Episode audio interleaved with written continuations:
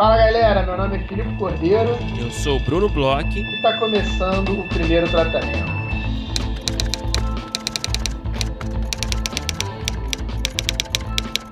Fala Brunão, tudo bem?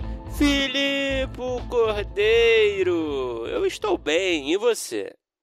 Brunão, estou ótimo, melhor ainda porque essa semana vai ter mais de Bruno Bloch, além da sua participação, da sua bela voz aqui no primeiro tratamento, a gente vai poder se deliciar. Quer dizer, nem todas as pessoas, né? Porque vocês vão para uma rede meio exclusivista, mas muitas pessoas vão poder se deliciar com a sua, sua voz aí no Clubhouse, né, Bruno? Filipe é um puta de um marqueteiro. Deveria ter sido o marqueteiro do Haddad nas eleições. Cara, é. Será part... que estaríamos numa melhor? Com certeza, cara, porque você realmente consegue subir a bola da galera. Então agradeço, cara. É, a gente, eu vou participar né, de uma, acho que uma, uma discussão, talvez é isso que pode se chamar. Mas eu fui gentilmente convidado pelo Maurício Riso, que a gente conversou recentemente, para uma, uma sala lá no Clubhouse, que vai ser na quinta, na quinta-feira, né? às 19 horas, que a gente vai falar de pitch, formatação de projetos, com a Débora Garcia, que é a sócia-diretora da Electra Conteúdo, criadora do Pitching Doc Futura, né, do canal Futura, enfim. Vai ser um papinho legal, cara, que fiquei feliz com o convite. Eu gosto, cara, eu sei que o Clubhouse tem essa coisa do, do iPhone, né, que realmente não deveria ser assim, né? Mas, uhum. mas eu gosto, cara. Eu gosto de lá. Já me diverti bastante e, e, sei lá, é, tá meio que morrendo, né? Eu gosto de ver que a galera tá fazendo os encontros lá, agitando aquele lugar. Eu acho que é um bom espaço para troca e também para pra zoeira, né, cara? é, pô, a gente, quando o negócio tava bombando ali, eu fiz, eu participei de algumas. Eu, a Alessandra de Blasi, né? O, até o Samuel Dimitrios, a gente estava fazendo uma leitura dramatizada de reclamações do Reclame Aqui, cara. Que foi, foi maravilhoso, cara. Foi bem divertido. A pena que, enfim, Clubhouse já, já viu dias melhores. Mas, enfim, fico feliz de participar. Quem tiver de bobeira quiser ouvir, enfim, é, está super convidado. Então, Bruno Bloch, com seu desfibrilador em mãos, vai reviver aí o Clubhouse. Não, é o Maurício. Riso, Maurício Riso que tem esse, que tá aí com essa com esse, essa missão. Eu sou apenas um, um observador. Não, entusiasta. Amigo, você é o cara que fala ali clear e tum! Dá o choque que o Clubhouse está precisando. Tenho certeza que é sua participação, Bruno. Que isso, cara. Mas vai ser legal, vai ser legal, cara. E bom, é, vamos falar aqui de alguns assuntos, né, Filipe, aqui na nossa cabeça de hoje, antes de entrarmos na nossa convidada especial. E um desses assuntos é, foi um curso que você fez recentemente, que eu sei que você me falou bastante. É, mas eu acho que é sempre legal né, a gente falar dos cursos que a gente faz, o, o que está rolando aí no mercado. Eu sei que foi um curso que, de uma área que, que você gosta muito, que você costuma escrever bastante, na verdade, né? Um gênero em particular, com um cara muito querido também. Conta pra gente, cara, como é que foi essa experiência. Pois é, Brunão, é, eu, a gente andou conversando. Ultimamente eu tenho procurado fazer alguns cursos é, ou participar de algumas aulas aí. Tem bastante gente fazendo conteúdo interessante, algumas masterclasses. Eu tenho, eu tenho procurado participar de, de, algum, de alguns desses é, focado em determinados assuntos, sabe? Uhum. É, quem escuta a gente já há algum tempo deve saber, a gente agora, na última semana, a gente terminou um curso na roteiraria de oficina de séries, que foi um curso bem completo, assim, teórico, de um ano, mais de um ano aí, acabou que por conta de pandemia se tornou uma coisa de dois anos e pouco, mas com bastante aulas com o Zé, que a gente via bastante coisa é, desde, sei lá, da escrita de roteiro é, do primeiro campo e a história ali de Aristóteles até um terceiro campo, umas coisas assim é, super modernas, super contemporâneas, né? E aí, depois desse curso, foi um curso que, que realmente, vou dizer assim, é, modificou a forma como eu vejo uhum. o roteiro, como é, eu aprendi, aprendi mesmo né, toda a questão de narrativa. Eu estou procurando é, encontrar cursos ou encontrar aulas que falem mais sobre gênero ou falem mais sobre algum assunto destacado. Até na, na conversa que a gente teve com, com a nossa convidada, eu falo um pouco sobre isso. Eu queria ter feito o curso de diálogo dela. É, e aí eu encontrei essa pérola aí, que é o curso Davi Kolbe. Davi que teve aqui com a gente uhum. no final do ano passado, ele, ele é, conversou com a gente sobre True Detective, né?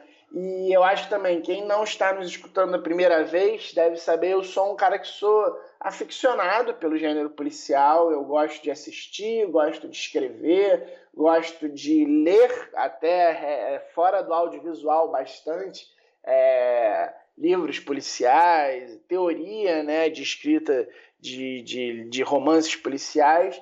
Então eu encontrei esse curso que era só sobre esse assunto. Era um, um, um curso sobre é, séries policiais, partindo de True, é, True Detective, Trapped e Bom Dia Verônica. Para quem não sabe, o Davi escreveu a primeira temporada de Bom Dia Verônica, então é, mais do que ninguém ele tinha uhum. propriedade para falar da série nacional. Tem lugar de fala. Porra, bota lugar nisso. E essas duas séries estrangeiras. E, cara, que acerto, assim, porque é, eu que sou um cara que gosto muito do gênero, estudo muito o gênero, pesquiso, é, tento decupar os filmes do gênero, é, encontrei ali coisas que eu não conhecia, encontrei subgêneros que eu não conhecia, encontrei reafirmações de algumas coisas que a gente fica preocupado. Então, por exemplo, o Davi falou uma coisa que eu achei fantástico sobre é, cuidados com a exposição é, cuidados com é, pistas falsas, coisas que no policial elas são importantes, são coisas que, dependendo do gênero, a gente é, talvez às vezes tente evitar, mais que o gênero policial pede, sabe? Então, toda essa parte de, de exposição, e ele mostrou diálogos expositivos, essas partes do é, até onde a pista vai, até que ponto é interessante você mostrar determinada coisa, é, quando que você tem que mostrar é, uma pista verdadeira, o assassino, ou então alguma situação que leve para o final ali durante a narrativa. Assim, é, eu vou te falar, eu, eu fiz o curso anotando coisas e estou trabalhando em cima de um projeto policial.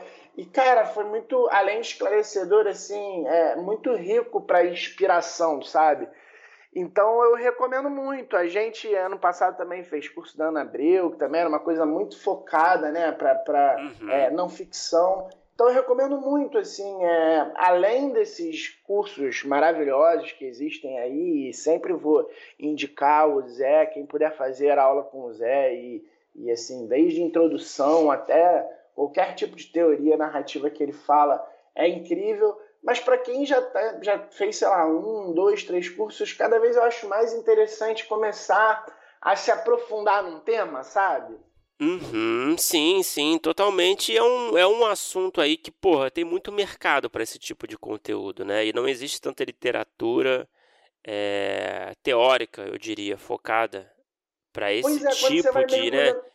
É, é uma coisa que até a gente já conversou, por exemplo, até sobre comédia, né? Que é uma coisa que você gosta e uhum. faz cursos também. A gente já conversou aqui até sobre o curso do riso que você fez. Uhum. É, quando você vai mergulhando muito dentro do gênero, vai ficando um pouco mais difícil, né? A gente consegue achar, principalmente em português a gente consegue achar coisas mais amplas, umas coisas que às vezes tem um capítulo só, né, sobre é, o, o, gênero, e aí, pô, fazer o curso, pô, o Davi, é, de novo, ele sabe muito, ele trouxe material bibliográfico, foram duas aulas, né, ele mandou coisa para a gente escrever entre uma aula e outra, meio que uma brincadeira, para a gente poder é, dar uma exercitada e poder também descontrair em tempo de pandemia, mas com enigma, assim, uma coisa de, de, de suspense e tal.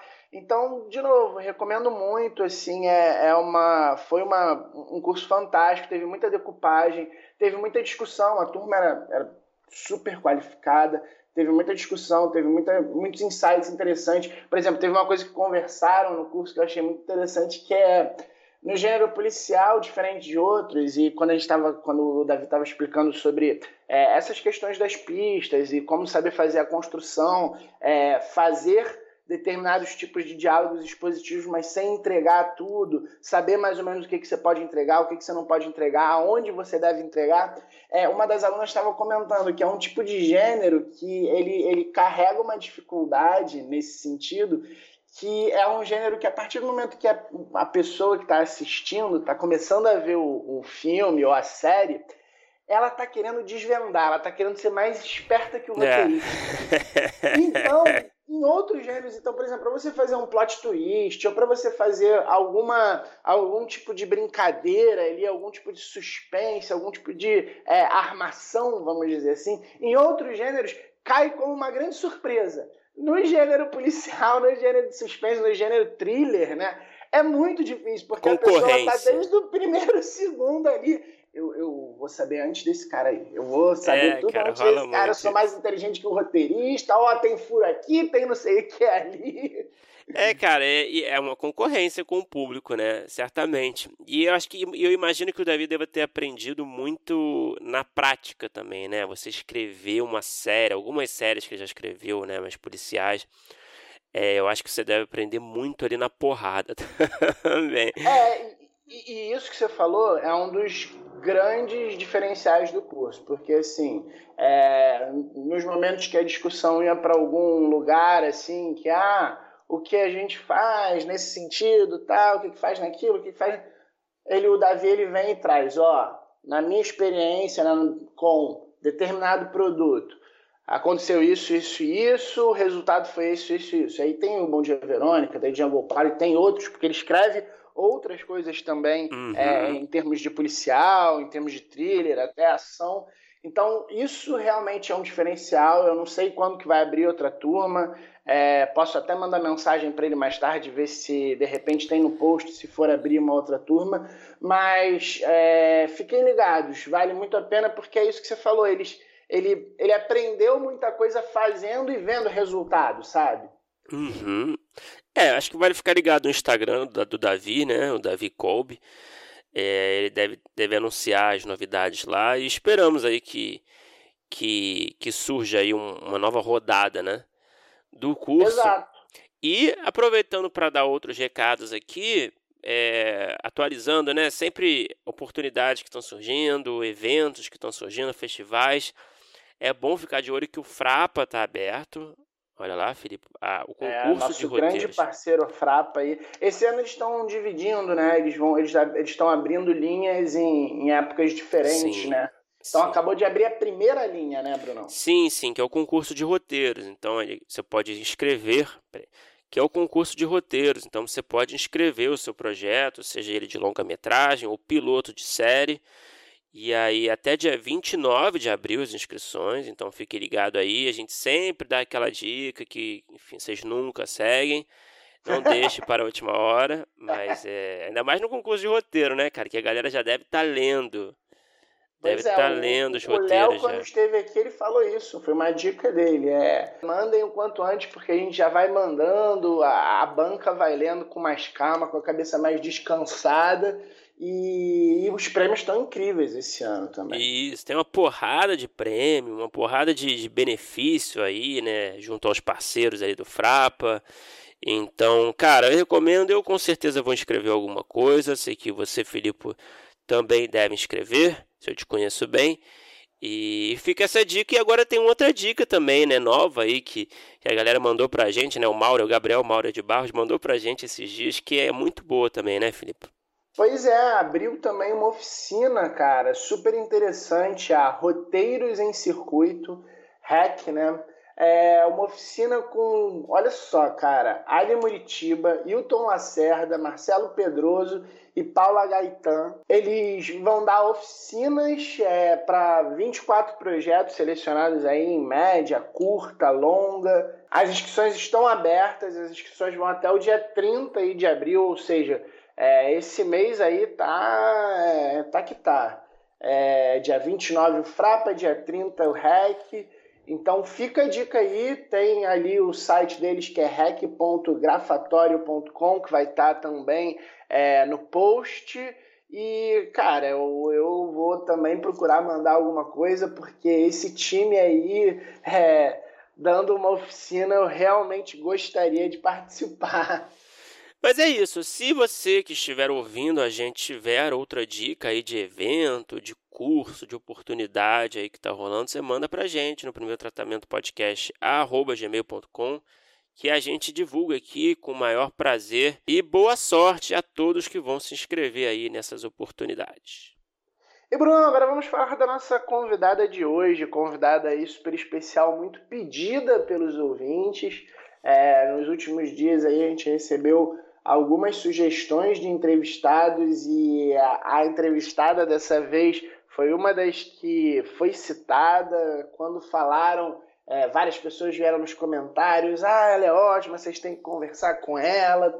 E, e realmente valeu muito a indicação, foi uma conversa super legal. A gente conversou um pouco sobre diálogo, a gente conversou sobre escrita para infanto-juvenil, a gente conversou bastante sobre processos, formatos. Conta aí, Bruno, com quem que a gente conversou? Filipe, a gente teve a felicidade de conversar com a Renata Mizrahi. Renata Mizrahi, como o Filipe falou aí, muito solicitada aí pelos apoiadores que fizeram uma campanha, basicamente, é, convocando a gente para chamar a Renata. E, pô, foi bom demais, cara. A Renata, ela veio do teatro, né? Ela tem uma extensa carreira aí no teatro, muito premiada.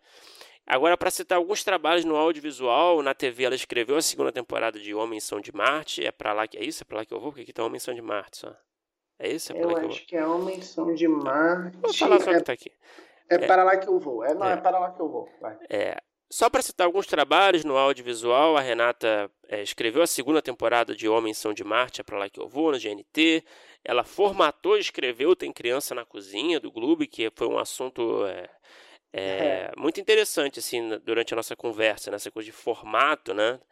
É, uhum. Acho que foi, foi bem interessante. Ela também escreveu Minha Estupidez, Vai Que Cola, A Vila.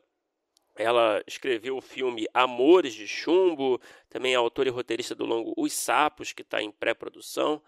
E a Renata, a gente vai aproveitar aqui para anunciar também, né, o, divulgar o curso que ela, ela vai começar da semana que vem, é, ali no Levante 42, né? Que é uma escola com muitos cursos bons, a gente recomenda também. A Renata vai dar uma oficina prática de dramaturgia às segundas e quartas, a partir do dia 19 de abril. Então, você pode ir lá no Instagram, ali no site do, do Levante 42, tem todas as informações para você. E a gente recomenda demais, cara. Eu acho que você, ouvindo aqui o, o, nosso papo com ela, provavelmente vai ficar com água na boca também. É, eu adorei conversar com a Renata. Eu também. Então tem um abril gordo aí. Eu tô também assim com os olhos brilhando, tô vendo minha agenda para ver se eu consigo fazer esse curso e espero que vocês curtam o papo como foi bom pra gente gravar. Vamos escutar.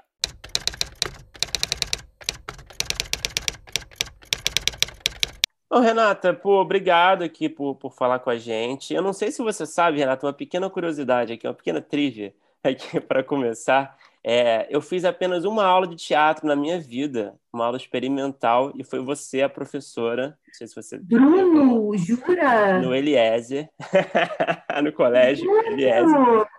Que maravilha! Que, que... Por isso que eu sempre falei, cara, não, eu, para mim você nunca me foi estranho, sabe? mesmo. Me conta, isso foi lá no Aliança de Ipanema ou foi... foi... Foi, foi no de Ipanema, assim, mas foi uma aula, assim, muito despretensiosa. Eu só apareci um dia com os amigos, enfim, fui meio que incentivado ali. Mas eu gostei muito, ah. assim, mas eu, mas eu lembro até hoje, assim, que, enfim, é... só para fazer essa... E a gente, o grupinho durou, né? Era o Rafa Stern, o, o grupinho, a gente fiquei três anos com, essa, com, tu, com a ah, é? turma. É? fez, foi muito legal. A gente ficou muito amigo e tal, que legal. é, a comunidade, galera, a comunidade judaica se conhece, é um mundo pequeno, né? Nesse, é. universo. É... Não, eu tava, eu tava lá, porque eu, eu sempre fui um pouco assustada com a comunidade judaica, apesar de ser. Eu sempre fui fazer teatro, fui dar para outras, outras coisas, mas aí pintou as oportunidades, né? Eu tinha 22 anos, eu queria trabalhar. E eu falei, meu Deus, vou encarar. Eu tinha muito medo, mas eu estudei num colégio bastante complicado, assim, que eu não quero é para mim assim não era um colégio que foi foi um complicado e aí eu, mas aí o Eliezer eu curti muito achei o Eliezer o colégio muito querido assim eu fiquei feliz e aí eu eu consegui melhorar meus traumas. e aí, por causa do Eliezer, aconteceu muita coisa boa, assim, eu dei, fiz, eu dirigi a Messibá do Delor, que é, entrei para dar aula na Kinderman, tipo, aí eu comecei a ganhar dinheiro pela comunidade judaica, é. assim, né? E aí foi bom, mas eu tinha pânico. Muito bom saber. Cara, esse começo de conversa aqui não vai interessar ninguém, quase, né? Mas, mas eu, eu achei muito. Eu engraçado. gostei da trivia. Eu tô, tô aqui um pouco de lado na mesa, né? Tô, aquele momento na mesa de bar que você dá uma olhada no telefone e tal. Mas eu gostei que você guardou pra gente falar na, na, na entrevista. Eu, nem eu sabia disso. O Bruno fez uma É, eu guardei, eu guardei. Guardei pro ao vivo. Mas é, eu realmente fico feliz de encontrar pessoas com trauma do DS também. Mas, enfim. Caramba, eu tô muito feliz. um dia, quando você for, vou dar entrevista, assim, eu fiz uma, uma aula de teatro com a Renata, e eu vou ficar muito orgulhosa disso. Então, você contar. Minha única aula de teatro foi com a Renata. Mas, é, nossa, depois a gente conversa, Bruno. Gente... Sim, sim porque foi traumático no nível assim, eu não sou nem judia. Aí eu fui entendendo que não é por aí e tal, mas era no nível assim, sabe? Vamos, vamos não, a gente vai ter que acertar com uma cerveja virtual depois para fazer essa Mas, o, Renata, para assim, para começar oficialmente a conversa, a partir disso que a gente falou já, assim, de teatro, que você veio do teatro, né? É, eu queria, assim, eu, eu, sempre acho interessante, assim, eu, assim, né, eu, eu tive poucas experiências escrevendo para teatro, mas eu tive alguma experiência que eu gostei muito, mas eu achei muito complicado, muito difícil, assim, sabe? Para quem tá, para alguém como eu que estava mais acostumado com audiovisual e tudo mais, eu não, eu não tenho essa formação do teatro, eu não sou também um grande consumidor de teatro, sabe? Uhum. Eu vejo você com seu perfil, né, que veio do teatro, foi para o audiovisual e você faz tão bem é, os dois, né? E eu queria saber um pouco da sua perspectiva, assim, o que, você enxerga de diferença no processo mesmo de escrita, escrevendo para o teatro, escrevendo para o audiovisual, assim? Você acha que eles se parecem, de que formas, de que forma eles se diferem? Você aborda, assim, se, o, o, cada projeto, assim, pensando na história, pensando nos personagens da mesma forma? Você acha que a escrita para o teatro contamina a sua escrita para o audiovisual, ou vice-versa? Queria que você falasse um pouco sobre isso. Ah, eu, o teatro ele é um lugar de mais liberdade, assim, é um lugar de autoria mais, né?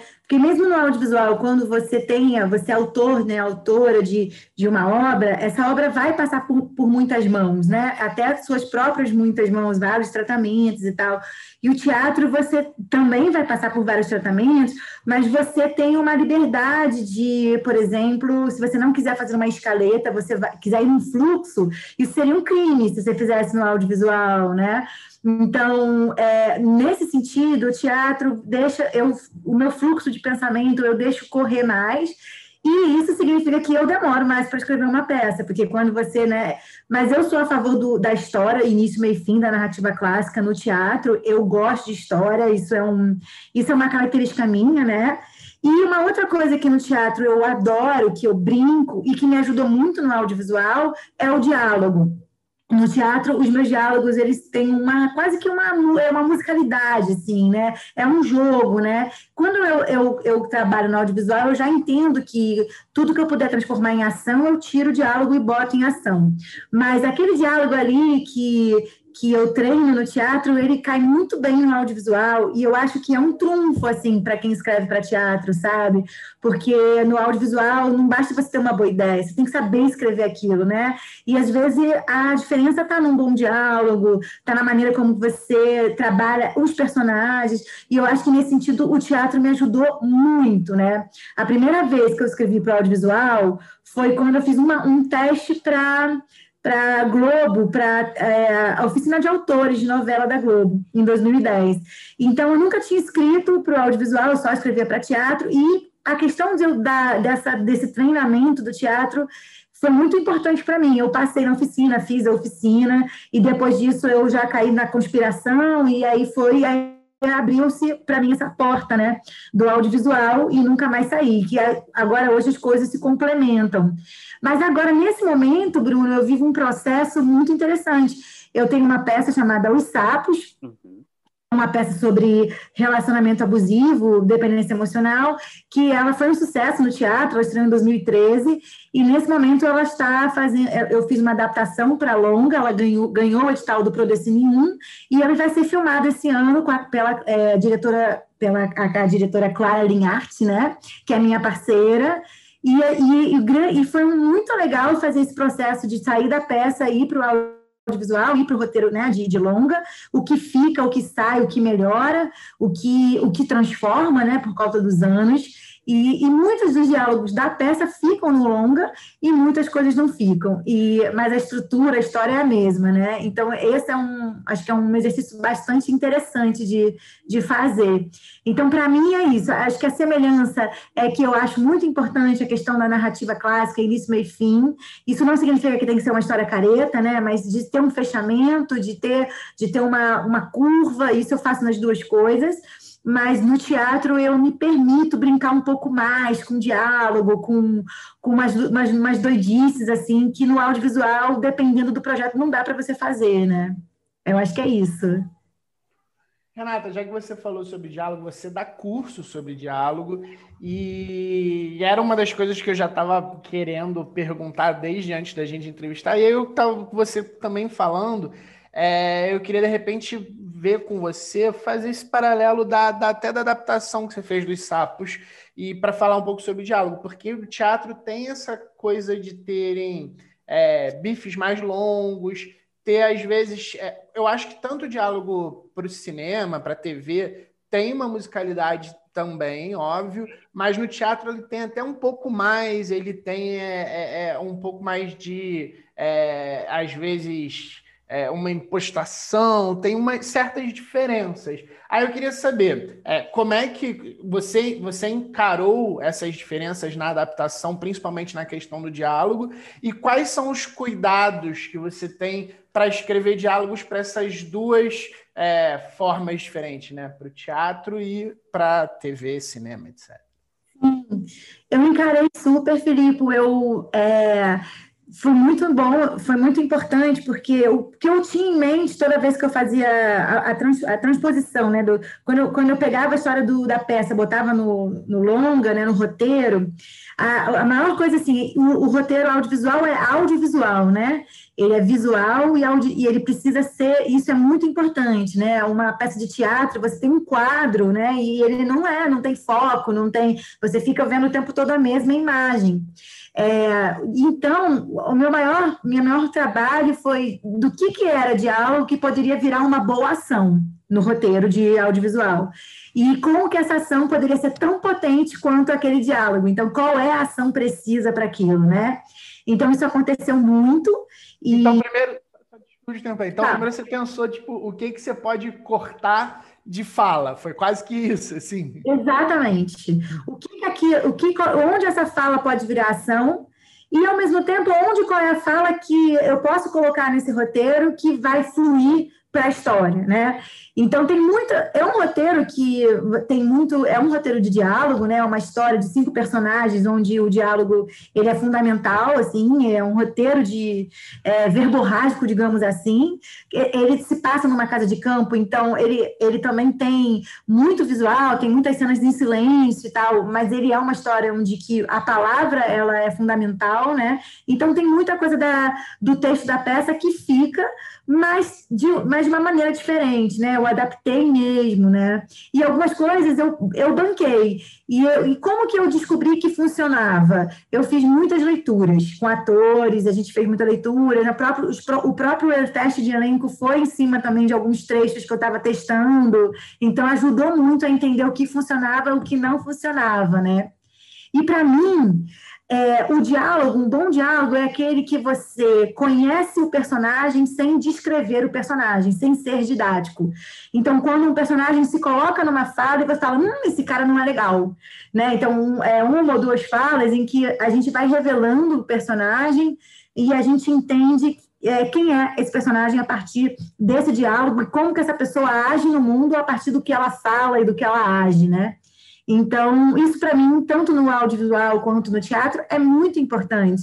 E às vezes uma fala você já entende que é o, quem é o personagem, assim, né? É, às vezes você, uma pessoa fala abre a janela, ou a, ou a pessoa fala fecha a janela. Se a pessoa fala fecha a janela, a gente já entende o momento dessa pessoa no mundo e naquela cena, né?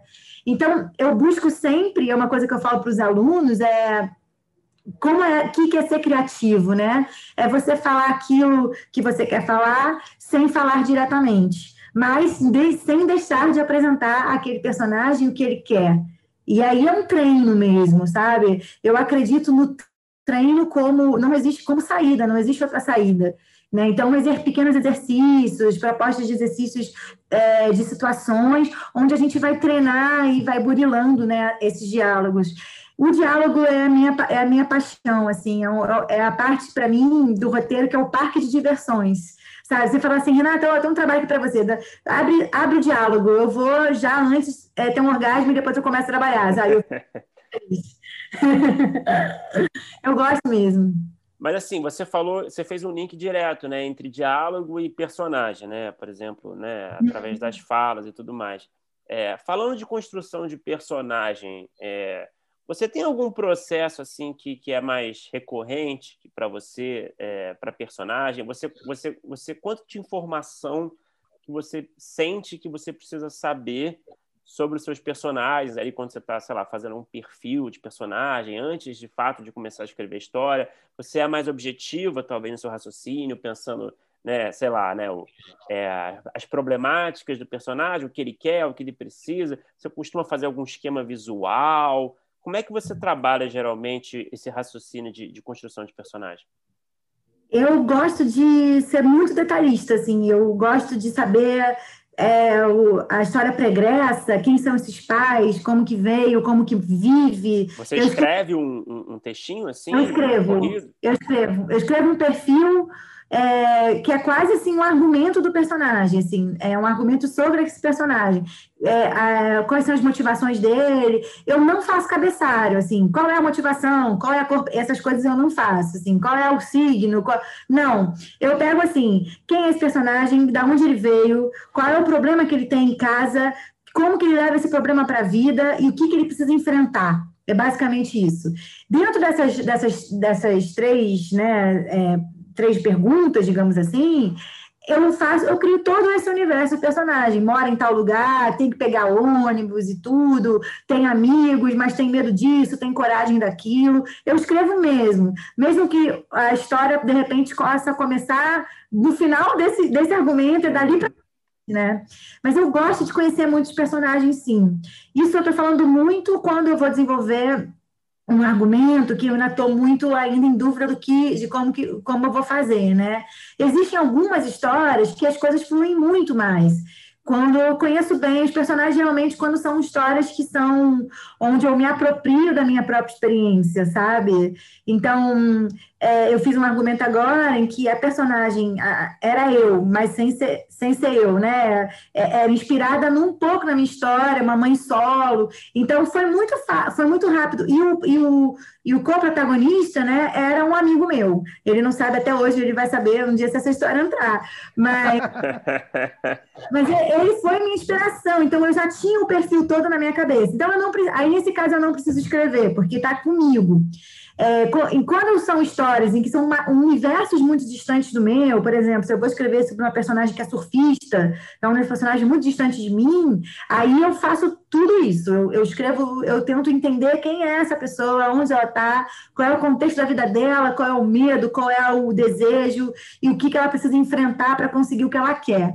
Então, aí eu faço um argumento de mais de uma página e isso fica para mim, né? Isso fica. Eu não gosto, eu não sou uma roteirista de tabela, eu, eu sou um pouco. É, é, eu não tenho essa coisa de tabela e tal, eu gosto de fazer os arquivinhos mesmo, né? E tem algumas histórias, é porque, são, é porque cada caso é um caso, né? É, que às vezes a história está muito na minha cabeça é, não de uma hora para outra, você vai, né, você vai pensando, você vai alimentando, você vai trocando ideia, a, história vem, e aí dentro do argumento é, é um lugar de pesquisa, onde eu vou entendendo esse personagem a partir do que acontece com ela dentro desse argumento, né? É, e, e, quando a história está na cabeça, quando você sabe o que você quer, a coisa flui bem. Quando a coisa está mais presa, aí esse perfil vai ajudar muito, sabe?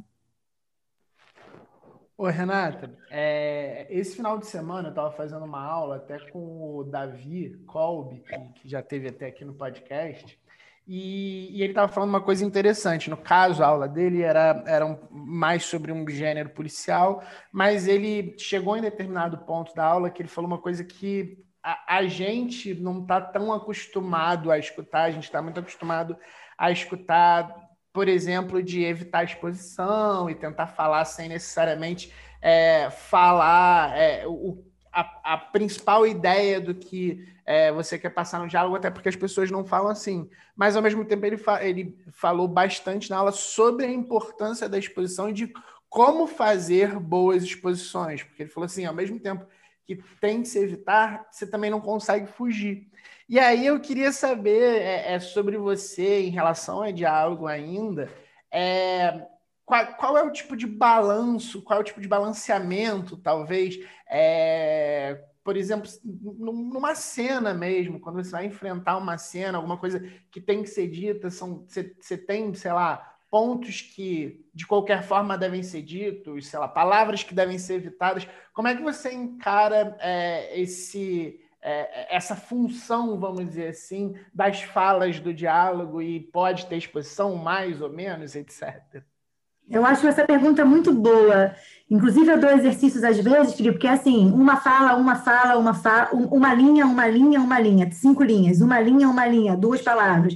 O, o aluno tem que encaixar dessa maneira que tem que fazer ele pensar matematicamente de passar informação a partir de um certo ritmo, né? Então, assim, eu acho que diálogo é ritmo e, é, e, e você por exemplo, eu adoro ping-pong, ping-pong, aí você pode ter um trecho maior, onde o personagem se revela. Mas uma coisa que eu entendo é que a gente não precisa ter medo de aprofundar a vulnerabilidade do personagem, de uma cena em que ele tem que revelar uma coisa. Muitas vezes a gente na vida a gente tá, a gente tem muito medo de se expor, né? E a gente tem muito medo de expor as nossas vulnerabilidades. O que acontece com a gente quando a gente faz isso? A gente perde o principal, a humanidade. A gente tem medo de errar, a gente tem medo de falar que errou. E se um personagem faz isso, ele não é um bom personagem, né? Agora, como, como que. É quando o personagem revela a sua vulnerabilidade que a gente se, a gente se identifica muito com ele. Né? Como que, agora, como fazer isso? Não é chegar falando um texto de, de, de, sei lá, um diálogo, um monólogo enorme e sair cuspindo isso. É como que você vai revelar isso, né? Então, aí você pode revelar isso em doses homeopáticas. E isso é muito bom, porque aí tem o outro interlocutor que pode puxar dessa pessoa que tem que revelar algo, e, e esse diálogo vai fluindo até que, de repente, a gente consegue, a gente aceita que ele fale mais de uma hora para outra, sabe? E depois a gente volta. Eu acho que eu faço muito isso. Quando eu boto um personagem falando muito, e logo em seguida vem um tempo, uma tensão, um silêncio, e depois eu dou um tempo muito grande, eu vou um ping-pong, eu falo diálogos mais dinâmicos para que depois volte de novo a gente diz no teatro que é o bifão, né? Mas é o, é, é, o textão, né? No diálogo com textão. Então, eu acredito que assim, a gente tem que ter uma sensibilidade de entender esse ritmo. Porque se você fizer um roteiro que é só diálogo grande, a pessoa fala pra caramba, outra pessoa fala pra caramba, outra pessoa fala pra caramba, no segundo minuto ninguém vai aguentar ver mais aquilo ali. Fica chato, fica maçante. Mas ao mesmo tempo, se você só faz um ping-pong, ping-pong, ping-pong, tem uma hora que também vai cansar, porque fala assim, tá, onde, onde isso vai chegar? Fica muito mais estético, muito mais conceitual do que profundo. Eu acho que a grande questão é você equilibrar essas duas coisas e não ter medo de aprofundar. Eu acho que uma coisa que a gente precisa aprender, eu vejo isso no mundo que está vivendo, né, de não ter medo de, de aprofundar, de expor, e, é muito importante quando, de repente, um personagem, ele segura, um, ele segura a, alguma informação, ele segura algo sobre si mesmo, ele segura uma emoção e de repente ele solta essa emoção. É um momento muito importante no roteiro, do catártico até. Que aí é um momento que fala assim, ufa, essa pessoa é humana e, e, eu, e eu me sinto parecido com ela, né? Então aí a gente ganha o, o espectador, né? Então, é uma equação real, é uma equação, não é matemática, não é como 2 mais 2 é igual a 4, mas é como sim uma, uma noção matemática da coisa, né? Uma sensibilidade. vou dizer melhor, uma noção musical. É como música mesmo, né? Um momento. Aí você vai mais, né? É, é um ritmo, né? É, quem, fala, eu... quem fala muito isso é o Aaron Sorkin, né? Que por acaso é um cara que tem diálogos enormes que cansam um pouco às vezes, né? Mas ele Sim. fala muito essa coisa da melodia, né? Sim, é, eu acho que a gente tem que tomar muito cuidado com diálogos enormes, porque é como você, vocês falaram, a gente não é assim, a gente não fala assim, né? Tudo bem, agora estou numa entrevista, estou falando mais, mas no nosso dia a dia, muito pelo contrário, está cada vez mais monossilábico, e isso é um pouco desesperador. Então, é, então acho que tem que ser essa equação, né? De, do ritmo, do tempo e do ritmo e, e da quantidade, e, e é uma equação de tudo isso, assim. Como é que você lida com a questão do toque, assim, no diálogo? é, roteirista costuma ter muito toque, né? Com essa coisa de diálogo, você sempre vai, né? Você sempre tá querendo mudar uma coisinha, mudar uma vírgula, mudar uma palavra. E acontece muito assim comigo, né? Que deve acontecer com, enfim, com, com todo mundo. Que eu queria saber como é que você lida com isso. Essa coisa de você escrever um diálogo que você acha maravilhoso num dia e no dia seguinte você acordar ele aqui e falar que merda é essa? que foi que eu fiz aqui? É, como é que você lida com essas questões, por exemplo, outra coisa assim, quando você manda, você escreve, termina de escrever e você vai mandar para alguém, você, você, acaba de escrever, sei lá, é, a primeira versão de algo e você gosta de, de dar uma descansada e voltar nos dias seguintes para remexer, ou você já manda direto para algum produtor, algum amigo, enfim. Como é que você lida com essas questõezinhas é, de toque mesmo do roteirista na questão do diálogo? Ah, vou começar pela última pergunta. Eu nunca mando a primeira versão. Eu não acredito nunca na minha primeira versão. Justamente por isso que você falou. Porque no dia seguinte eu vou acordar e vou ver, meu Deus, o que, que eu fiz, sabe? E aí, eu, eu, eu nem para amigo eu mando a primeira versão. Aliás, só quando é muito amigo que que não, que não é roteirista. Geralmente eu tenho muitos amigos é, e amigas atrizes, atores, então isso é muito legal. É, a gente faz uma leitura, eu escuto eles, e aí eu falo, meu Deus, ainda bem que vocês são meus amigos, ninguém mostra isso aqui e tal. Eu nem, eu nem, eu nem dou o texto para a pessoa, eu compartilho a tela, assim, sabe? E muito, a ouvir, ouvir ajuda muito, né? Mas quando eu vejo no dia seguinte que aquilo que eu escrevi não é nada daquilo que eu queria ter escrito, eu me divirto, sabia? Eu, eu, eu gosto, assim, eu acho engraçado. E eu adoro isso que você falou de revisar e mudar. Isso realmente é um toque. Se deixar, se não tem prazo, a gente vai ficar eternamente, porque sempre vai, pode melhorar, até porque a gente vai se transformando, né? Então, por isso que eu digo que o prazo é o melhor amigo do autor. Tem uma hora que tem que mandar. E, e eu sempre mando desesperado, assim, ah, meu Deus, eu mando, aí a pessoa demora para responder, eu falo, meu Deus, odiou. Hoje mesmo, eu mandei.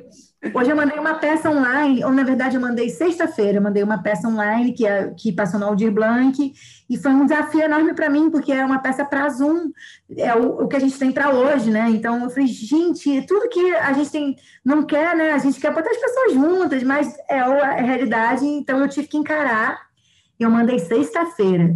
Ontem à noite eu recebi um áudio de sete minutos. Eu falei, a pessoa odiou, a pessoa está descascando.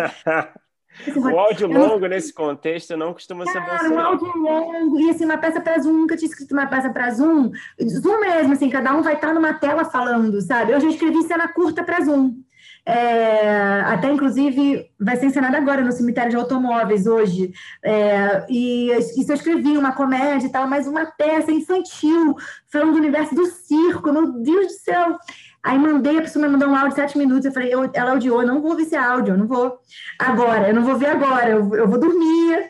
Aí hoje eu não ouvi ainda o áudio, aí eu só, eu só tô, mesmo mexendo assim, ouviu o áudio, precisamos que você responda. E aí eu fui ouvir o áudio e, e o áudio estava ótimo, gente. Falei assim, olha, ficou uma graça, vamos só mexer aqui, aqui, que tal. E eu concordei com tudo com ele que, que o diretor falou. Concordei com tudo. Acho que Pô, mas a pessoa podia ter, né, um, né, ter assim, né, um espírito assim de um bom senso de mandar um áudio menor, né?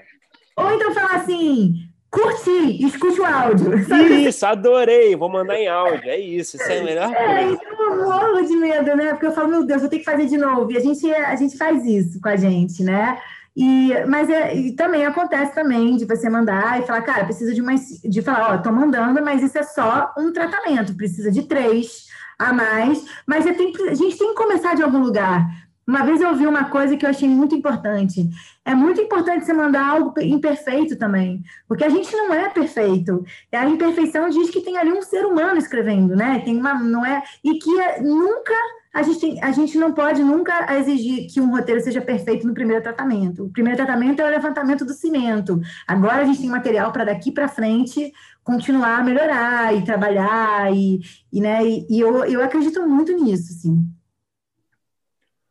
Ô, Renato, vou aproveitar que você falou sobre sua peça que é para o público infantil, e aí eu é, é, queria te perguntar sobre as particularidades de escrita. Você, inclusive, tem um curso que chama Diálogos Potentes no Conteúdo Infanto Juvenil, mas não só isso, você já escreveu é, programa de variedade, não ficção, né, para o público infantil, é, já escreveu alguns formatos, né, peça, para audiovisual, não ficção, e aí eu queria saber quais quais são as principais características de diferença? Assim? Quais são as coisas, não sei se são as preocupações, não sei se são é, as, as possibilidades, mas o que, que você nota de maiores diferenças é, para escrever para esse tipo de público?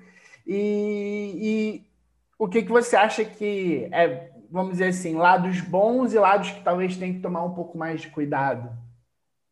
Tá. É, eu amo escrever para o público infantil juvenil, é onde eu me divirto muito. Eu adoro observar criança, né? Eu, muito, eu comecei a escrever para criança, eu dava aula de teatro para criança, e, e aí eu comecei a escrever involuntariamente, assim, foi saindo histórias, né? Foi no teatro, minha primeira peça estreou foi Joaquim as Estrelas, que agora está numa versão podcast até. É, e depois veio várias outras. E eu fui entendendo, né? É, também a gente, no teatro, a gente aprende muito na prática, né? Não tem uma. Você vai entendendo a, a dramaturgia muito fazendo mesmo, né? E vai vendo que aquilo vai funcionando. Então, para criança, eu, eu gosto muito do diálogo para o infanto juvenil, porque o principal é você não subestimar a lógica da criança é não achar que é por ela ser uma criança, tem que infantilizar aquele diálogo. Esse é um erro que não é a primeira coisa que eu falo com os meus alunos, né? Você tem que ser muito inteligente e muito esperto, porque as crianças são inteligentes e espertas. E eu acho que escrever para criança é um ato político, principalmente no mundo de hoje. Você não pode mais escrever para criança aquela o, o conteúdo que a gente recebia, né? Eu com 41 recebi os conteúdos dos anos 80, 90 que são assustadores que, que fazem de um mundo muito pior, digamos assim. E, e a gente tem uma responsabilidade muito grande de representar essa criança, né? Falando de muitas coisas que a gente precisa desconstruir e esse primeiro e esse público onde é o primeiro canal, né, onde é, vai absorver tudo de uma forma muito genuína e direta. Então você, quais são os elementos? como escrever para a criança, né? É, se preocupando, sim, com politicamente correto, isso é muito importante, e de uma forma que seja interessante, inteligente, criativa, que tenha humor. Acho que o principal, assim, elemento num diálogo infanto-juvenil é o humor né? Se você pegar os melhores conteúdos infantis juvenis, você vai rir. É engraçado. E é muito importante fazer é, é, ter humor nesse conteúdo, independente do tema. Pode ser um tema é, é super delicado, ele tem que ter humor. Não, não precisa ter 100% o tempo todo, mas ele tem que ter momentos de lúdicos e de humor. Eu acho que esse é o principal ponto, né? Então, é, escrever para criança hoje, para mim, é um ato político por isso, porque você está formando uma pessoa e você tem é, a responsabilidade de fazer com que aquela pessoa se empodere e não se esconda nesse mundo. Então, é, é você tem que escrever já partindo desse princípio. E trazendo é, a criatividade no diálogo, trazendo humor, e aquilo que eu falei, né, que é para o adulto, que é para todo o conteúdo, que é como que você vai apresentar aquele personagem a partir dos diálogos. E é aí que você vai se divertir, né? Então, um personagem que fala é, que, que, que, por exemplo, uma criança que entende tudo ao pé da letra, né? Então, seu pai, é, seu pai não me, meu pai não me escuta, seu pai é surdo? Quer dizer, ela, ela é mais ingênua, né? Não, ele não me escuta. Ele, enfim, aí você vai brincando e vai apresentando essas relações e os personagens. e Então, é, eu adoro, eu acho que, assim, tem um realmente sou apaixonada por esse universo, assim, de verdade. E, e isso não me faz ser só uma pessoa que escreve para esse universo, né? Como falei agora, vai estrear, vai filmar um curta que fala sobre dependência emocional e relacionamento abusivo. Eu acho que nós, autores, somos, nós escrevemos tudo, né? Eu já escrevi Zorra Total, o antigo Zorra Total, escrevi para Valéria Janete, Lady Kate, e escrevi é, é, para outras muitas coisas, escrevi documentário, como você falou, programa de variedade. É, são, são, são canais e gatilhos diferentes. Eu sou, eu sou, eu sou, meu foco, meu, acho que meu, meu tesão tá na ficção, mas se você me der um programa para escrever de variedade, eu vou escrever com prazer, sabe? É, Renato, vamos aproveitar então que você falou de variedade. É, eu estava pesquisando assim o, o, sua, os seus, seus trabalhos mesmo, né, como roteirista, e eu vi ali que você foi roteirista também. É, você meio que criou, ajudou a criar o formato, foi criadora do formato do Tem Criança na Cozinha, né? Uhum. É, eu queria que você falasse um pouco desse processo de criação de um formato de um programa de variedades, assim, que é uma coisa que é, não é um assunto muito falado, eu acho, né? É claro, né? A gente tem a Ana Abreu, por exemplo, tem falado muito disso ultimamente, né? Eu acho que tem muita uhum. gente interessada nesse assunto, assim, cada vez mais mas é, criar um formato de variedade não é algo que costuma ocorrer com frequência, assim, para roteiristas que estão, sabe, com um projeto debaixo do braço para levar no mercado. Então, eu queria que você falasse um pouco da sua experiência de criação de formato, é, envolver o quanto de pesquisa, de referências, enfim, tudo que você puder falar aqui que possa ser útil, assim, para a gente ajudar, para ajudar a gente a entender mesmo. Claro, eu, esse o Tem Criança na Cozinha, ele é um programa que surge nos primórdios do Globo, né? Então, era um canal que também estava encontrando um formato. É, e aí, eu fui indicada pela Tatiana Delamare, a diretora, para trabalhar com, com, a Samba Filmes. A, a, idealização do programa veio da produtora, né? Que é a Samba Filmes, e eles me chamaram, e eles não tinham nada, só tinham uma ideia, e e a gente entendeu, algumas coisas a gente entendia. É um programa curto, um programa de três minutos, que as crianças cozinham. É, né? Tinha. Então, eu fui pegando também muito das coisas assim que eu, enquanto é, criança, via e achava que era muito bom. A repetição, né? É, a repetição de algumas palavras, a repetição de algumas frases. Então, assim, a gente foi entendendo juntos é, que o programa, é, um programa de, de culinária, você também precisa fazer sempre a recapitulação, né? Tinha um, eu sabia que tinha um intervalo. Quando volta do intervalo, você tem que fazer a recapitulação. E o que, eu, e o que a gente sabia é que, assim, da onde vêm essas comidas? Como que cada comida rende um programa? Então, a gente foi entendendo que, cara, se a gente está falando, sei lá, de kibe, vem do universo árabe, então vamos fazer um programa temático. Aí, então, beleza, cada programa vai ser temático, isso já ajudou. Então, tá, a gente vai fazer temático, vamos falar de kibe, vamos dar informação, mas como que a gente faz isso para não ficar didático? Vamos botar três crianças, tem é, uma vai zoar com a outra, mas peraí, as crianças estão cozinhando, não pode é, su se sujar, tem que limpar, tem que dar o exemplo. Então, beleza, é equipe de limpeza. Então, a gente foi criando, é, pô, então tem que ter uma equipe de limpeza, essa coisa de equipe, criança adora a coisa de ser equipe e missão, então vamos transformar a limpeza numa missão. É, agora, no final, a gente falou, pô, mas tá, vamos. E aí eles comem, mas como que vai ser essa, esse comer? Qual é o diferencial? Ah, vamos contar uma historinha a partir do que eles aprenderam naquele dia. Então, tinha, sempre tinha uma uma finalização. Isso tudo foi, foi vindo a partir das coisas que a gente tinha certeza que tinha que ter. Aí, uma coisa que a gente acha que é legal, pô, vamos botar sempre, né? E assim foi, mas olha, não foi rapidinho, não. Acho que foi um processo de uns dois anos até isso entrar no ar. E os primeiros episódios foram. É, teve um momento que todo mundo queria dar opinião. E aí o meu papel de roteirista ele foi ficando diluído. E eu teve um momento que eu falei, gente, confia em mim sabe? Também teve um momento que eu tive que falar, ó, confiem, sabe? É, eu, eu tô entendendo aqui, eu já entendi a lógica. É, e foi uma lógica que foi surgindo, a gente foi criando esse formato, pô, então é legal ter uma apresentação, é legal que a gente apresente os alimentos, e a gente foi entendendo o que, que tinha que ter. A partir do que, que tinha que ter, eu, eu fui trazendo cada programa uma especificidade, um diálogo mais. É, é, é, e eu também fiz que, um, que cada programa, uma, uma daquelas crianças fosse mais, entre aspas, o protagonista, tivesse um foco maior. Então, ah, essa aqui é a receita da minha avó, eu adoro minha avó. Então, a gente focava o programa nessa criança, né?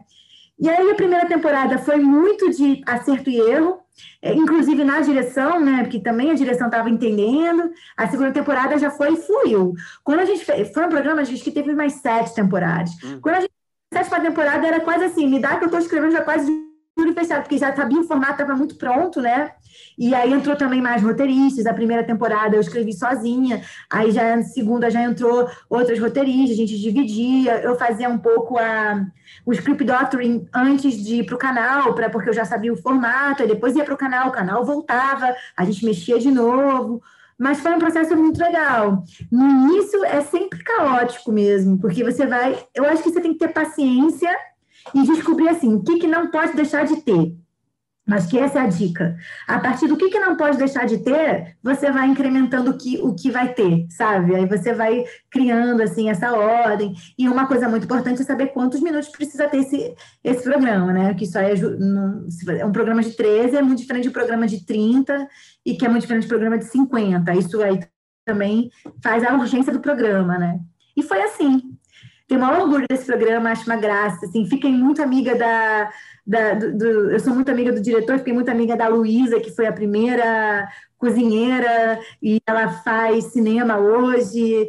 Enfim, é, é muito, muito muito feliz e o programa foi indicado, né? E, e ganhou com Kids, então foi maior orgulho assim de dessa história.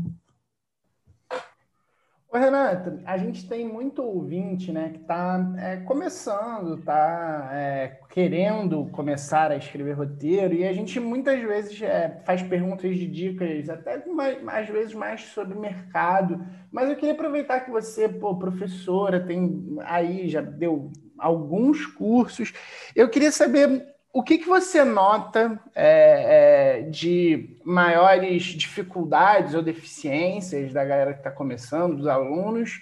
E o que, que você daria de dica para esse primeiro momento de escrita mesmo? E aí é, pode até ser uma resposta mais ampla, não sei aonde vai, ou se quiser também, tipo, ir em alguma coisa mais específica, diálogo ou não, é, mas acho que seria legal a gente também ter esse lado mais, talvez, menos preocupado, talvez, com a como se apresentar para o mercado, mas mais preocupado de como me preparar para escrever. E aí eu queria saber o, o que, que você vê dessa galera que está começando. Olha, é uma pergunta bastante interessante. Eu tenho uma palavra que eu digo para todo mundo: coragem é, coragem mesmo, coragem de errar, coragem de. E, e uma coisa muito importante: escrever. Eu vejo muitas vezes uma, uma ansiedade da pessoa querer mostra, é, trabalhar e ela escreve pouco, sabe? Ela, ela tem ideias, mas ela não escreve, né? E é muito importante treinar, escrever. É, sabe, eu, eu, eu, eu, sou, eu sou muito da prática, né? Eu, é, eu comecei botando texto na roda, fazendo teatro, investindo nas peças, depois é, ganhei alguns patrocínios, continuo investindo se for preciso, no audiovisual também. Então, o que eu, eu, o que eu acho é que a gente tem que é, não se comparar ao outro, porque cada um tem uma trajetória, isso tem a ver com a tua vida, com, né, com como você chegou aqui. Então, não se comparar é muito importante, porque machuca se você começa a se comparar é, não é uma questão de idade, é uma questão de tempo. E, e eu acho que é coragem mesmo. Eu, eu, a única coisa que eu penso é: escreve, tem um material para mostrar, sabe? Não tenha medo se alguém te perguntar, faz isso para mim, aceitar as coisas, estou fazendo, é, tipo, virar um sim, vira um sim, aceita, escreve tudo que puder. Acho super importante nesse é, dizer sim, eu vou fazer isso, eu vou fazer aquilo, e vai criando essa musculatura, essa ferramenta. Se você tiver a possibilidade de filmar algo seu, porque isso não é uma coisa simples, né? Depende de muitos fatores, mas se tiver a possibilidade de filmar algo seu, fazer uma coisa pequena que mostre um diálogo, filme, mostre, sabe? E, e aí, eu acho que é uma coisa que a gente tem que ter com, enquanto roteirista, que é, nós somos artistas, né? A gente coloca arte no mundo. Nesse país, não dá. O primeiro passo para você querer ser um roteirista é você ter fé. Tem que ter fé e, e coragem. É meio autoajuda, mas não é verdade. É fé e coragem, assim. Tem que gostar pra cacete, né? É, tem que ser apaixonado. Não, não dá para você falar, vou, vou ser roteirista porque eu quero, sei lá, por uma questão de vaidade ou por uma questão até financeira, se você tem já, você conhece o Caminho das Pedras, conhece alguém que é um produtor, não é, não é por aí, sabe? É, é, é, é paixão mesmo, porque é altos e baixos, e, e, são muitos fatores que vai você ter pegar um trabalho que não faz pegar outro. Então, acreditar que e treinar. Quando você não está trabalhando, quando você não está numa sala, quando você está mais parado, não está ganhando dinheiro, é um ótimo momento para treinar, para fazer o seu projeto e respirar, né? Aí ah, tem uma outra coisa muito importante, paciência. Né? Paci... Muita. Muita paciência, principalmente nesse momento que a gente está vivendo, que não está favorável, é, né, de políticas públicas. Então, tenha paciência e, e, e, e trabalhe. Não é, e por isso que eu acho muito importante os meus, os meus cursos, eles são muito práticos. Se ninguém, eu não, não falo de, eu não dou livro para ninguém ler, assim, é tudo na prática, e na prática a gente vai entendendo que não adianta você ler todos os livros de roteiro e não botar a cabeça para tentar não digitar no seu computador ou não pegar uma, numa caneta. Não adianta, né? Você não acha que é uma coisa que falta? Assim, na minha impressão, que falta geralmente nos cursos, nas escolas de roteiro, essa coisa da prática mesmo? Eu acho que, eu não sei, eu, eu, sinto, eu tenho essa impressão, não sei se você sente isso, que eu sinto que, sei lá, quando, quando a gente conversa com uma galera aqui que estudou, sabe, Bolsa Fulbright, sabe, estudou nos Estados Unidos, uhum. nessas universidades e tal, estudou roteiro, dramaturgia, eles sempre falam, eles sempre destacam né, o quanto que foi prático assim o estudo, assim, sabe? O quanto que eles tinham que escrever mesmo é, uhum. é, dentro da sala de aula, apresentar é, o roteiro escrito, sabe? É, eu tenho uhum. essa impressão que aqui no, no, nosso mercado, eu acho que falta um pouco disso. Que bom que você. Não sei se você tem essa impressão também. Então, eu tenho essa impressão e por isso que eu sempre faço propostas de exercícios de curso prático. Você até vai ver assim, curso prático de dramaturgia, sabe? Porque eu exatamente acho que isso é o que mais precisa ser feito, sabe? Ninguém aprende a dirigir só no curso teórico. É a mesma coisa escrever, né? Você tem que é, você tem que treinar e ganhando confiança, ganhando segurança, se colocar em várias situações, vários tipos de exercício. E isso é uma coisa para mim muito importante. Eu fui coordenadora do curso de formação livre é, de roteiro da IC e eu entendi assim que o curso precisava ser 70%, 70 prática, 30% teórico. Porque o aluno ele pode comprar um livro na internet e ele vai ler aquele livro e ele vai entender.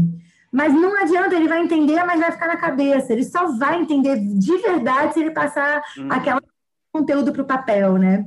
Então, meus, eu, por exemplo, tenho, eu não tenho muita, eu até confesso, eu não sou acadêmica, eu vim né, de, de prática, de, de é, do teatro, eu fiz minha própria companhia, eu escrevia para atuar, depois escrevia para os outros atuarem, fui muito criticada e depois fui elogiada, então, assim, altos e baixos mesmo, é, e aí eu, eu entendo que eu passo no curso que é um pouco que eu vivo, assim, sabe? É, vamos praticar, vamos, é, é a gente está no mesmo barco. E eu deixo o aluno falar: ó, aqui é lugar de erro, ninguém está aqui para ser genial, aqui é para a gente poder estar tá junto entender o que poderia ser melhor, vamos fazer um novo exercício, vamos ler.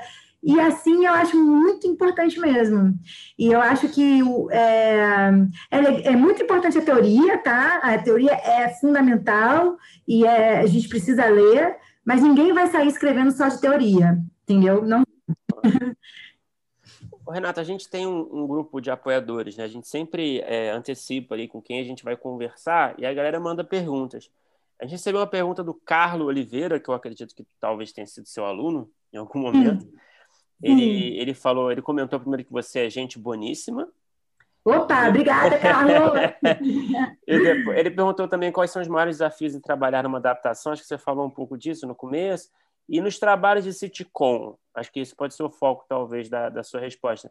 Quais as maiores dificuldades que você encontrou? Você escreveu Vai Que Cola, A Vila, né? Só para citar alguns. Eu escrevi exemplos. também a, a segunda temporada de Matches, que é um sitcom da ah, Warner. Matches, sim, sim. É, e não, não filmou ainda por causa da pandemia. Marcelo, né? Sim. É, do Marcelo Andrade, exatamente. É, eu vou aproveitar até complementar essa pergunta, assim, é... você acha que, que a sua experiência no teatro, né, essa coisa do diálogo, essa coisa de é, personagens num diálogo, numa locação, poucas locações, né? Essa troca, essa dinâmica do teatro é, ajudou você na coisa da comédia nas, na, no, nas sitcoms? Completamente. Ajudou muito, muito. É, é, você no teatro você tem que treinar para isso, né? Você geralmente tem é, dois, quatro personagens numa locação e você vai fazer a peça toda do início ao fim. Quando você vai para o sitcom, você já entende que isso é possível e aí você tem que treinar o ritmo, né? Ritmo, dinâmica. O sitcom é levanta para cortar, levanta para cortar, levanta para cortar, né? É, deu a deixa, o outro tal, cortou e, e, e trazendo esse humor, esse, essa dinâmica, né? É, e eu acho que o teatro foi fundamental para para isso fluir de uma maneira, nossa, muito. Inclusive o Vai Que Cola e a Vila, né? É meio, é, o Vai Que Cola é feito no teatro, né? E a Vila também é gravado num estúdio, como se fosse assim, como se fosse uma peça filmada, claro que corte, grava, né? Então, isso também ajudou muito, sabe? E, e todo mundo ali que escreve, que, que fez teatro, já já, já pega ali a coisa com uma facilidade mesmo, né? Ah, eu, eu sou muito a favor das pessoas estudarem dramaturgia, sim, sabe? Acho muito importante. Mas em termos de dificuldade, assim, que o Carlos perguntou, assim, que, que tipo de hum. dificuldade, hum. obstáculos, sei lá, criativos no processo, sei lá, que você encontrou, assim, escrevendo esse tipo de projeto? Muitas! muitas, muitas, porque aí sim é um processo matemático, eu acredito porque você tem que você tem que não pode ser uma, não pode não pode demorar muito as cenas as falas não pode não, não pode ser muito grande você tem que passar informação e fazer aquilo ser engraçado né o sitcom ele tem essa coisa do humor muito forte e, bom a Vila e, e é, são, é um programa de humor né é, então a dificuldade é você é, trazer a embocadura do personagem não perder o personagem sem se perder na palavra então, é, é, matemático mesmo. Esse sim é um processo de idas e vindas de burilar diálogo até você achar que foi, sabe? E então as dificuldades são no sentido de que você tem que é matemático. Eu vejo o sitcom como um processo matemático de escrever. E quando eu falo matemático, isso é um ótimo sentido, né? De você entender ali é, é quais, são os, os, ritmos, levantou, cortou, agora para escrever um pouquinho mais, agora vou escrever só uma, fala, uma falinha. Você tem que pensar em ritmo, né? É ritmo. Como é que é essa coisa, assim, aproveitando só essa deixa, desculpa, Felipe, se você perguntar agora, mas é, como é que é essa coisa de encontrar piada certa? Como é que é essa dinâmica para você escrever num programa como Vai Que Cola, por exemplo? É, vem com fácil, porque tem muita piada, mas tem uma exigência de muita piada, né? Como você falou, né? Toda hora levanta, corta. Não sei se tem uma média que é estipulada de piadas por página, eu não sei. Mas assim, é uma coisa que, uhum. que, que, que flui é, bem para você. Assim, uma coisa que acontece muito comigo escrevendo comédia, que é o gênero que eu, que eu, que eu mais é, me sinto à vontade, por exemplo, é, às vezes não vem uma piada ideal mas, mas chega uma piada média que também você não vai ficar quebrando a cabeça para sempre ali, senão você vai atrasar todo o processo. Você coloca a piada média que você não está satisfeito ainda, não está convencido, mas você volta ali depois e você vai, enfim, vai tentar buscar ainda a piada ideal. Como é que funciona essa dinâmica, ainda mais com prazo de entrega? Como é que você lida assim com essa busca da piada ideal? Vou falar um pouco mais do Avila, que, que foi que eu fiquei mais tempo, assim, fiz mais roteiro, né? eu, eu acho que é conhecer, primeiro conhecer bastante os personagens, né? Você saber o que, que aquele personagem poderia falar e até onde ele vai. E aí, você sabendo até onde ele vai, você vai no limite dele, sabe? Você não pode ter medo de deixar ele falar aquilo que poderia ser no limite e que está verossímil com esse personagem. Então, isso para mim acho muito importante. Acho também que não dá para a gente fazer piada ideal e genial a, a, o tempo todo. Ela, é, você tem que fazer piadas medianas e de repente aí vem uma, uma ideal genial que aí você né, ganha e tal. E, mas eu acho que tem que estar muito ligado àquele personagem, como que aquele personagem age, sabe? O que, que ele falaria, o que, que ele não falaria, isso não cabe na boca do personagem. Então, acho que isso está muito ligado a, a você entender de quem, é para quem você está botando aquelas palavras, sabe?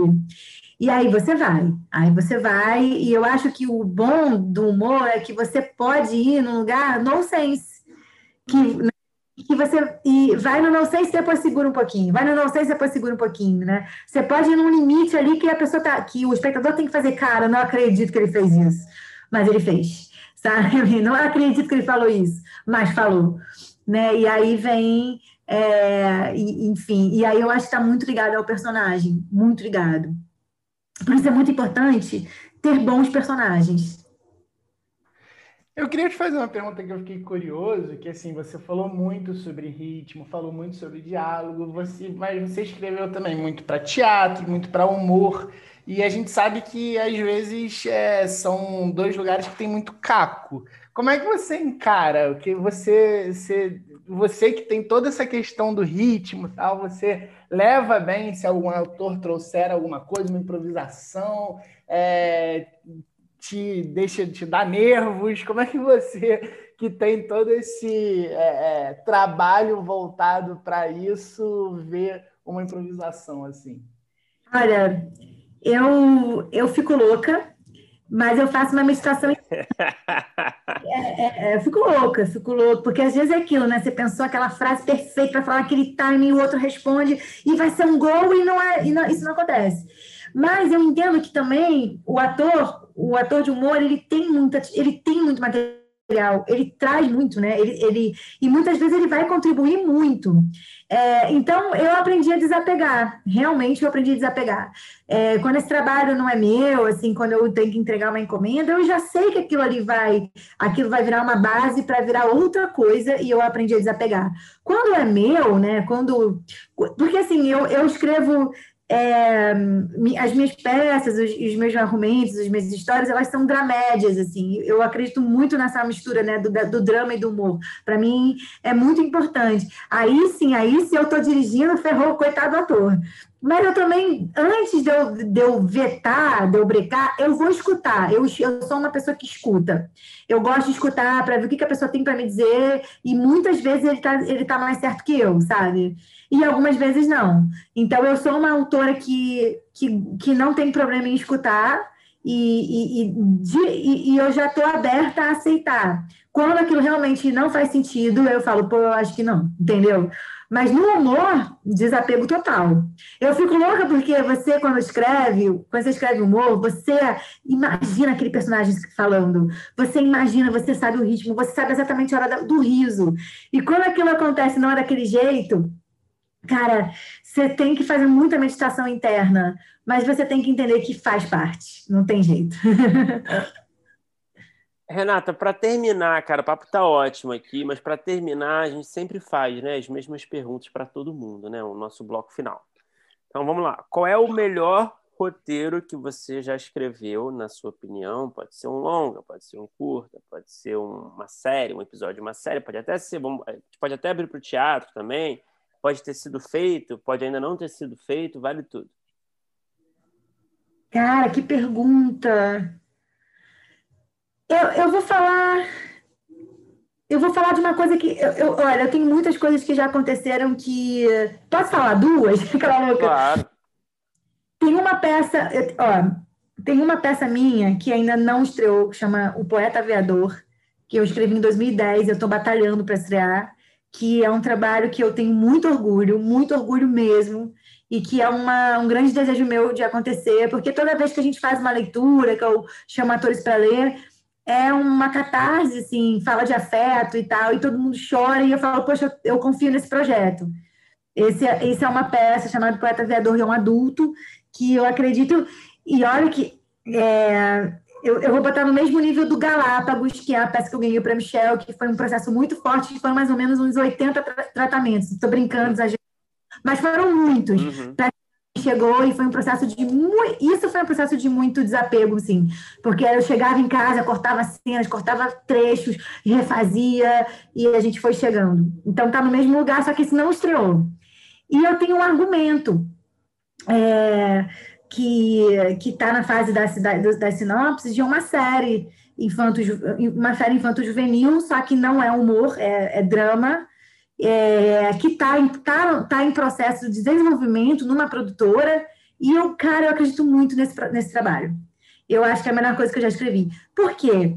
Porque tem a ver com uma, uma história própria minha, que eu adaptei para os tempos atuais, né? Porque eu fui adolescente nos anos 90, mas que por isso é muito profundo, vai muito fundo na minha história, de exposição mesmo da minha vida. É, não posso dar um spoiler, mas assim, é, mas é uma exposição, é um, um, momento, um momento muito barra pesada da minha vida que eu resolvi colocar na ficção, resolvi botar para fora, justamente para falar de juventude vivendo momentos barra pesada. E eu acho que eu tenho muita fé nesse projeto, assim, é um projeto que está que está em desenvolvimento. E eu sinto que é um, um. Talvez seja. Um, se ele acontecer, né? A gente nunca sabe, mas é um, talvez será um divisor de águas mesmo, assim, na minha história, sabe? Então, pronto, acho que falaria disso. e qual foi o pior roteiro que você já escreveu? Vale tudo também? Pode ter sido feito, uhum. pode não ter sido feito. Tá, eu vou falar um que foi feito. Ah, aquela que se expõe. É sempre melhor. É, não, na verdade, é, foi um musical no teatro. É, no audiovisual, no audiovisual eu gosto muito do, do, que foi feito, porque o audiovisual foi tudo que foi feito, independente se tem melhor ou pior, foi muito trabalhado, não acho que tem um pior, mas um, um que eu não tenho ver, que eu não tenho orgulho, que eu tenho vergonha, vamos, né? A ideia é que ter vergonha, assim, né? Uhum. É um musical que era para ser uma coisa e virou outra, e, uh, e e aí todo mundo se metia, aí a produção se metia, aí o patrocinador queria uma coisa, aí eu não conseguia escrever, e aí eu escrevi, teve várias cenas, as cenas mais profundas foram cortadas. E aí, sabe quando você vai falar assim, cara, vou escrever um musical, vou ficar rica, e, e é uma decepção? É, e, e eu, certo, eu né, fiquei muito triste, eu fiquei muito triste. Agora, as músicas são lindas, os atores são lindos, assim, a, a, as músicas não eram originais, né? E isso é mais difícil ainda, você tem que escrever um musical com músicas não originais. Eu adoro escrever com música original. É, e, e, e aí você tem que trazer a música para encaixar na história. E aí força uma barra, não tem jeito, sabe? Quando aquilo, porque não é uma história de uma, não era uma biografia. Por exemplo, para mim, a maior biografia no teatro musical foi sobre Elza Soares, e caiu tudo muito bem. Mas não, era, não era uma biografia, e aí era uma história que vinha do zero, e ela foi completamente cortada e picotada. Cara, eu fiquei eu, eu, eu, fiquei triste, assim. Então, eu, eu falo disso, me expondo mesmo. Mas, assim, o, as pessoas são maravilhosas, tudo é foi muito bom, mas foi um processo muito difícil, porque eu não consegui. Porque quando você tem que agradar a deuses e troianos, uhum ninguém. E aí aquilo ali não era meu, sabe? Eu não me sentia, eu não me sentia dona daquelas palavras, sabe? Eu fiquei com vergonha. Eu confesso que é, eu levei só minhas sobrinhas, que as minhas sobrinhas sempre gostam, né? É porque é mas era, eu não era uma coisa que eu falava, ai meu Deus, essa pessoa, entendeu? É, e tudo bem, eu acho isso muito importante também, você ter, se dar essa chance, dar o direito de, de não ser, você não, né, muito pressão, né, você tem que fazer sempre uma coisa muito boa, né, e faz parte, isso também amadurece. Claro, claro. E eu aprendi também, a, se eu entrar num projeto assim desses, a, a, a, dar os limites, né? Você também tem que dar os limites. E eu acho que eu não dei também. Então, aconteceu o que era para ter acontecido mesmo, sabe? É, eu, eu costumo não acreditar nas pessoas que, que não respondem direito essa pergunta, sabe? Eu acho que uhum. todos nós temos nossos esqueletos no armário, mas enfim. Nossa, eu tenho muitos, eu tenho muitos. Assim, Eu já, eu, eu já, é, já fiz uma peça, ganhei o prêmio Chalma, na peça seguinte não foi legal, entendeu? E aí, e eu acho ótimo também, sabe? Porque é muito difícil esse lugar que é, é, a, a, gente não, a gente é muita coisa, né? A gente é altos e baixos e isso acaba também indo para nossa dramaturgia eu, eu sou muito exigente comigo, eu sou muito, eu acho muito importante, né, você manter uma qualidade, mas não é tudo que vai ser genial e que bom, graças a Deus, né? Porque a gente tem muito tempo pela frente, graças a Deus. E Renata, o que, que você assistiu, nacional ou estrangeiro? Pode ser qualquer formato, público, é, série, filme, pode ser até peça é, que quando terminou você falou, caramba, eu queria ter escrito isso? Boa. É, preciso de um tempinho aqui agora. Tem, tem algumas. Cara, deixa eu ver a mais recente. Peraí que tem. É, você, eu, eu, eu, lembro que foi alguma coisa recente que eu falei, eu queria ter escrito Não, a isso. gente, a gente pensa um pouquinho, a gente corta esse silêncio aqui, vai parecer que você respondeu na hora. É, não, porque tem. Ah, Caramba. Peraí. Bom, eu vou falar, eu vou falar de uma série, é, eu vou falar de uma série, vou falar de uma peça, mas eu vou falar, eu vou falar de uma série de humor, depois eu vou falar de um filme de drama, tá? É, eu adoraria ter escrito Mr. Maisel, porque eu sou judia e eu me identifico muito com aquela família, que é uma série do, do é bom demais, né? da, da Amazon, é, que eu, cara, eu me identifico demais, eu amo. Eu Aquilo é amei, um e diálogo me inspirou verborrágico, né?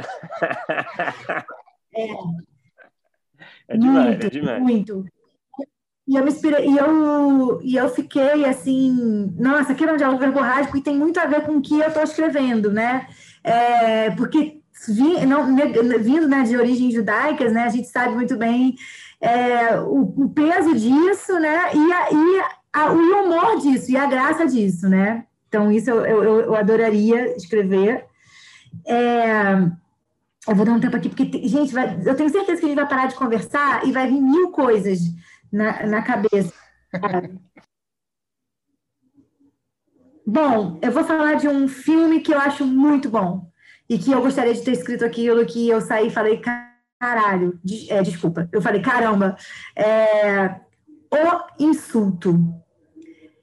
Não sei se vocês viram esse filme. É um filme. Hum, não tô lembrado agora. É, É O Insulto? V- vamos ver se o nome é esse mesmo. Deixa eu ver aqui se o nome é esse. É um filme é, libanês. Sírio-libanês. Não. É O Insulto? É, eu acho que é que é, familiar, peraí. agora que você falou da, da, da origem do filme. É libanês, é o insulto. Cara, esse filme é, um, é O Insulto, de 2017, exatamente. Gente, esse filme. É isso mesmo. Esse filme mexeu muito comigo. Esse filme é um filme que eu saí. Caramba, queria ter escrito isso. E, e um filme é, brasileiro, só para, né? Porque eu acho que a gente tem que né, sempre trazer para gente. É, foram dois que eu gosto muito. Que, o Que Horas Ela Volta, para mim, é uma obra-prima, e eu, eu realmente acho uma obra-prima, como é, tem a ver com. é, eu gosto desse tipo de diálogo, do que o filme traz e tal. Eu acho que é esse. Eu adoro os filmes, adoro, adoro os filmes brasileiros, né? Mas eu sou, eu sou uma roteirista de diálogo. Eu gosto de diálogo e eu gosto de histórias onde o diálogo ele leva a história para frente, né? Assim, nas minuciosidades, numa palavra muda Uhum. tudo, uma frase muda tudo. Então acho que pensando assim em três vertentes, né? Seriam esses três. Mas eu tenho certeza que depois que a gente acabar esse papo, eu vou mandar uma lista de 20 para vocês. Porque tem muita coisa que afeta a gente, né? Está muito bem respondido. É, e Renata, para terminar, Obrigada. eu acho que você já falou aí na resposta anterior. é, qual é o roteiro que você tem, ou uma ideia, um argumento que você tem que está ali no topo da sua fila é, para realizar algum dia, seja nos palcos, seja nas telas? Você sonha em vê-la realizada algum dia? Aquele projeto pelo qual você tem uma maior paixão seria talvez a, a, a, a- uma da- um daqueles projetos que você respondeu, a peça ou o A argumento peça, da com certeza, o Poeta Aviador, que está tá, assim na Uhum. lá. Tem uma outra peça também que está que tá vindo aí, que é o Dora, mas o Poeta Aviador tem mais tempo de vida, então é esse. E tem uma série também infanto-juvenil, que está também no processo agora. Não é essa minha série, é uma série infantil, desculpa, não é, é um infantil que é baseado na minha peça Joaquim as Estrelas. Eu fiz uma adaptação para a série, que nesse momento está sendo é, no processo de estar no processo de, de, de desenvolvimento né, para venda, né, para captar, né? Tá com a produtora também. Essas duas coisas eu quero, eu vejo que tá em cima do laço, assim, sinceramente, sabe? Então vamos torcer. Eu aviso. Renata, pô, boa sorte e muito obrigado por conversar com a gente. Muito obrigada, adorei. Fico muito feliz e honrada de estar com vocês nesse podcast maravilhoso. Pô, muito legal, muito legal, Renata. É bom demais. Obrigadão.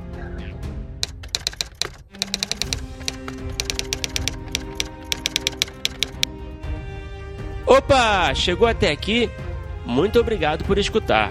Não se esqueça de assinar o feed do primeiro tratamento no seu agregador de podcast favorito. Comentários, sugestões ou em busca de consultoria para o seu roteiro? Mande um e-mail para primeirotratamentopodcast.gmail.com que responderemos assim que puder. Já ouviu falar da nossa campanha no Apoia-se? Ganhe recompensas exclusivas e nos ajude a continuar entrevistando nossos roteiristas favoritos. É só entrar em apoia.se barra primeiro tratamento e se tornar um apoiador. Muito obrigado novamente e até o próximo episódio.